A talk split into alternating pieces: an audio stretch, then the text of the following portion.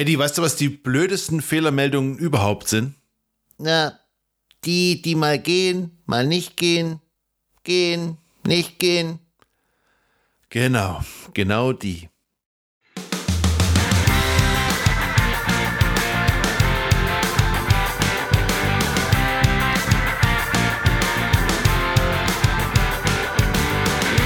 In der heutigen Folge reden wir über verloren gegangene Firmendaten und was man dagegen tun kann.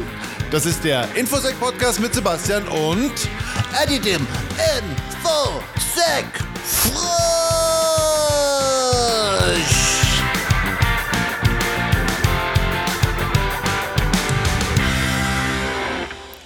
Yeah, Folge 2, 63, 63, genau. Hallo Eddie und herzlich willkommen heute Sonntag, der 27. November 2022. Vielen Dank fürs Einschalten. Ja, Servus, Grüezi und Hallo von mir auch. Wir haben letzte Woche das Thema schon angeschnitten und zwar soll es heute darum gehen, um Firmendaten, die in irgendeiner Form verloren gegangen sind, vor allem die auf privaten Geräten irgendwie abgeflossen sind und die seitdem, ja, mehr oder weniger nicht mehr weiter beachtet wurden.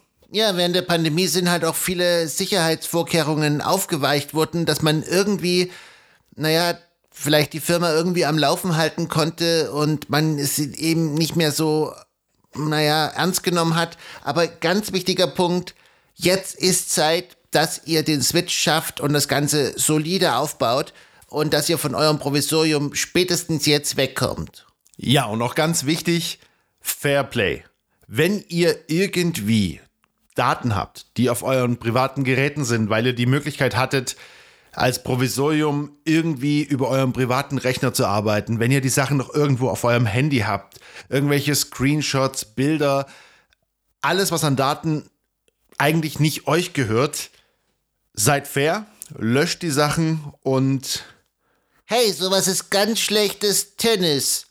Und was man natürlich auch noch sagen muss, es kann auch rechtliche Konsequenzen haben, sowas. Deswegen einfach mal die Sachen durchgehen, löschen, Papierkorb ausleeren und nicht weiter drüber reden. Ja, wenn euch irgendjemand erlaubt hat, dass ihr Zugriff auf diese Daten gehabt habt und äh, vielleicht wegen der Pandemie oder wie auch immer löscht die Daten und äh, was übrigens auch ganz, ganz, ganz übel ist, ist, wenn ihr die Daten mitnehmt und noch viel, viel übler und äh, wir wissen auch, dass es sowas gibt oder dass es Leute gibt, die sowas machen, die nehmen die Daten mit und gehen damit zu ihrem nächsten Arbeitgeber. Also dann äh, ja, habt ihr echt ein charakterliches Problem auf jeden Fall. Was sind die typischen oder was sind die Klassiker, wie Firmendaten die Netzwerkumgebung verlassen können? E-Mail. Ja, völlig klar. Jeder Mitarbeiter ist in der Lage, eine E-Mail zu erstellen, einen Anhang, irgendwie ein Dokument anzuhängen an diese E-Mail, es einfach an die eigene private E-Mail-Adresse weiterzuleiten und schon ist das ganze Ding raus aus dem Firmennetzwerk. Ja, es ist sehr, sehr tricky, hier sozusagen den Spagat hinzukriegen zwischen, man schützt die Daten, aber man muss auch irgendwie arbeiten können, weil man muss ja manchmal irgendwie äh, irgendwelchen Kunden zum Beispiel Daten schicken und man kann jetzt nicht immer sagen, man kann jetzt alles blockieren, weil dann hast du ja auch nicht mehr die Möglichkeit, dass du irgendwie E-Mails versenden kannst. Klar, man könnte bestimmte Domains mh, hm, sperren, wie zum Beispiel, was weiß ich, web.de oder gmx.de aber manchmal muss man doch irgendwie auch an solche E-Mail-Adressen was schicken. Man darf auch nicht permanent den Account kontrollieren. Das äh, führt auch so ein bisschen zu, ich sage mal, Misstrauen. Man sollte auch echt aufpassen, ob man das überhaupt darf. Also auf jeden Fall sollte man die private Nutzung von E-Mail-Accounts, von dienstlichen E-Mail-Accounts verbieten. Und natürlich sollte man die Mitarbeiter aufklären.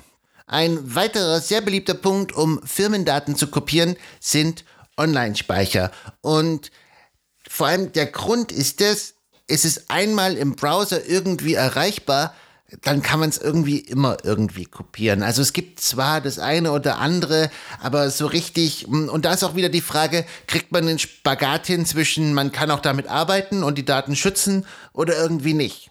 Ja, gerade so Online-Speicher, die man über Browser erreichen kann, also OneDrive, SharePoint, Nextcloud, irgendwelche NAS-Systeme, die kann man ja irgendwie sobald man sie im Browser aufrufen kann, kann man die Sachen kopieren. Das ist halt einfach Fakt. Ganz wichtig ist auch, viele dieser Dienste, wie zum Beispiel Nextcloud oder OneDrive, haben auch Optionen, dass man die Daten synchronisieren kann. Also sprich, man kann sie auf den Rechner komplett kopieren und die werden auch immer, wenn sich irgendwas ändert, neu aktualisiert. Und das führt natürlich dazu, dass man immer so eine komplette Kopie hat. Und wenn man das noch auf seinem privaten Rechner macht, kann es sein, dass man, ja, also bewusst oder unbewusst eine komplette Kopie sämtlicher Firmendaten auf seinem privaten Rechner hat.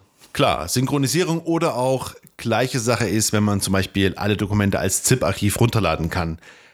Habe ich schon ein paar Mal erlebt. Ich habe es auch schon ein paar Mal gemacht. Und mh, hm, vielleicht, wenn man jetzt Arbeitgeber ist und darüber nachdenkt, wer alles das Unternehmen in den letzten Monaten oder Jahren verlassen hat, der kann sich ja ungefähr ausmalen, ob es so wahnsinnig gut ist, dass derjenige eventuell noch eine komplette Kopie aller Firmendaten hat. Ja, wir hatten vor kurzem, nur so am Rande, eine Begegnung mit einem Stick. Da waren alle privaten Daten drauf, da waren die Firmendaten des aktuellen Unternehmens drauf, aber auch Daten und Fotos von ehemaligen Unternehmen von diesem Mitarbeiter. Und da fragt man sich schon, hm, warum tust du das?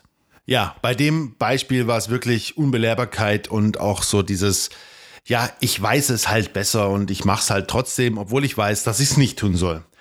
Jetzt natürlich die Frage, was kann man tun? Und die, die faire Antwort ist, eigentlich fast nichts. Also man kann natürlich die Leute schulen, man kann Unterweisungen, man kann sie das unterschreiben lassen, aber hm, oft machen sie es trotzdem. Und wenn man halt sehr, sehr viele Mitarbeiter hat, man kann ja nicht jeden überwachen. Ja, es gibt schon Tools, die das äh, blockieren können, die das verhindern können, die das zumindest überwachen können, die bestimmte Sachen sperren.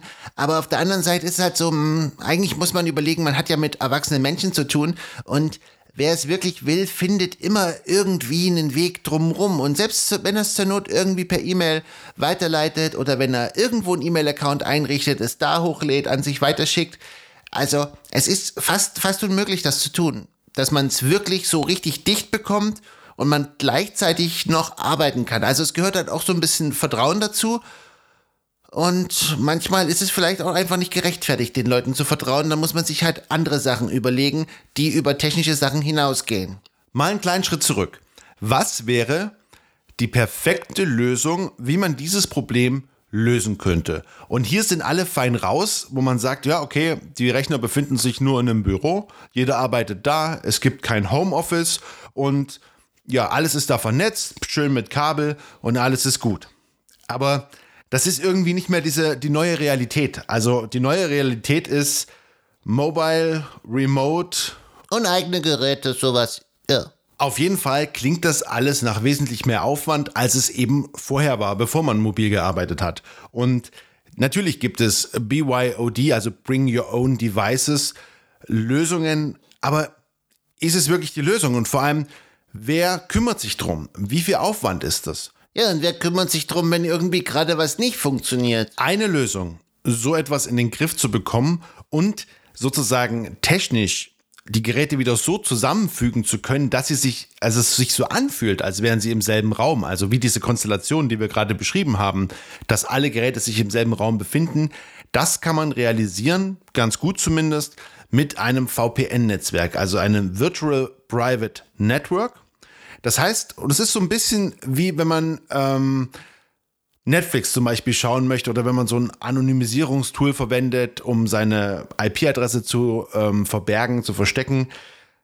So ähnlich funktioniert es. Das heißt, die Kommunikation läuft über das Firmennetzwerk und man macht sozusagen einfach gesagt, dass man Zugriff auf das Firmennetzwerk aus der Ferne hat. Und hat man nicht eine sogenannte VPN-Verbindung, hat man keinen Zugriff auf dieses Netzwerk. Also die Vorteile liegen eigentlich auf der Hand. Man hat die Rechner wieder in einem Netzwerk zusammengeführt und kann die so ein Stück weit ähm, managen. Man hat ähm, auch ganz wichtig ein ziemlich ähnliches Gefühl, wenn man arbeitet, als wäre man im Büro. Und es geht nicht über irgendwelche Cloud-Sachen, sondern es geht wirklich über diesen VPN und einen File-Server und man kann wirklich, äh, ja, doch so ziemlich arbeiten, als wäre man im Büro. Und auch ganz wichtig, man schließt private Geräte dadurch aus. Das heißt, dieser VPN kann ja so konfiguriert werden, dass man den auf privaten Geräten nicht nutzen kann. Ist ein ganz wichtiger Punkt und man sorgt dafür, dass eben Firmendaten nicht auf privaten Computern einfach so landen, weil eben der VPN ja gar nicht auf privaten Geräten funktionieren soll. Ja, und weil man sich bei dem VPN auch erst anmelden muss, hat man natürlich eine weitere Sicherheitsschicht, ein weitere, weiteres Layer. Okay, dann äh, kürzen wir das jetzt hier einfach mal ab. Wer als Unternehmen mehrere Mitarbeiter hat, die remote arbeiten und bis heute noch keine VPN-Lösungen hat, der sollte sich auf jeden Fall beraten lassen und drüber nachdenken, ob er nicht sowas einführen sollte, um genau diese Probleme vermeiden zu können und darüber hinaus, um die Angriffsfläche des Unternehmens unabhängig von den eigenen Mitarbeitern auch einfach zu reduzieren. Einen letzten Punkt habe ich noch und der ist Mega 2005 und zwar USB-Sticks. Ja, ganz beliebt, um Firmendaten zu kopieren. Wir haben es ja gerade schon erwähnt. Auf jeden Fall eine ganz schlechte Sache. Ja, eine ganz schlechte Sache, die man auch per Group Policy oder per Intune deaktivieren kann, wo man auch die Mitarbeiter aufklären sollte, dass sie die Dinger nicht verwenden. Viren schleudern. Und natürlich gehen die auch extrem gern mal verloren. Und das war's für diese Woche. Das war der Infosec Podcast mit Sebastian und Eddie, dem wunderbaren Infosec Frosch. Vielen Dank fürs Zuhören. Wir hören uns nächste Woche und ihr findet uns auf Twitter unter eddie-infosec. Bis nächste Woche. Bis dahin. Tschüss. Tschüss.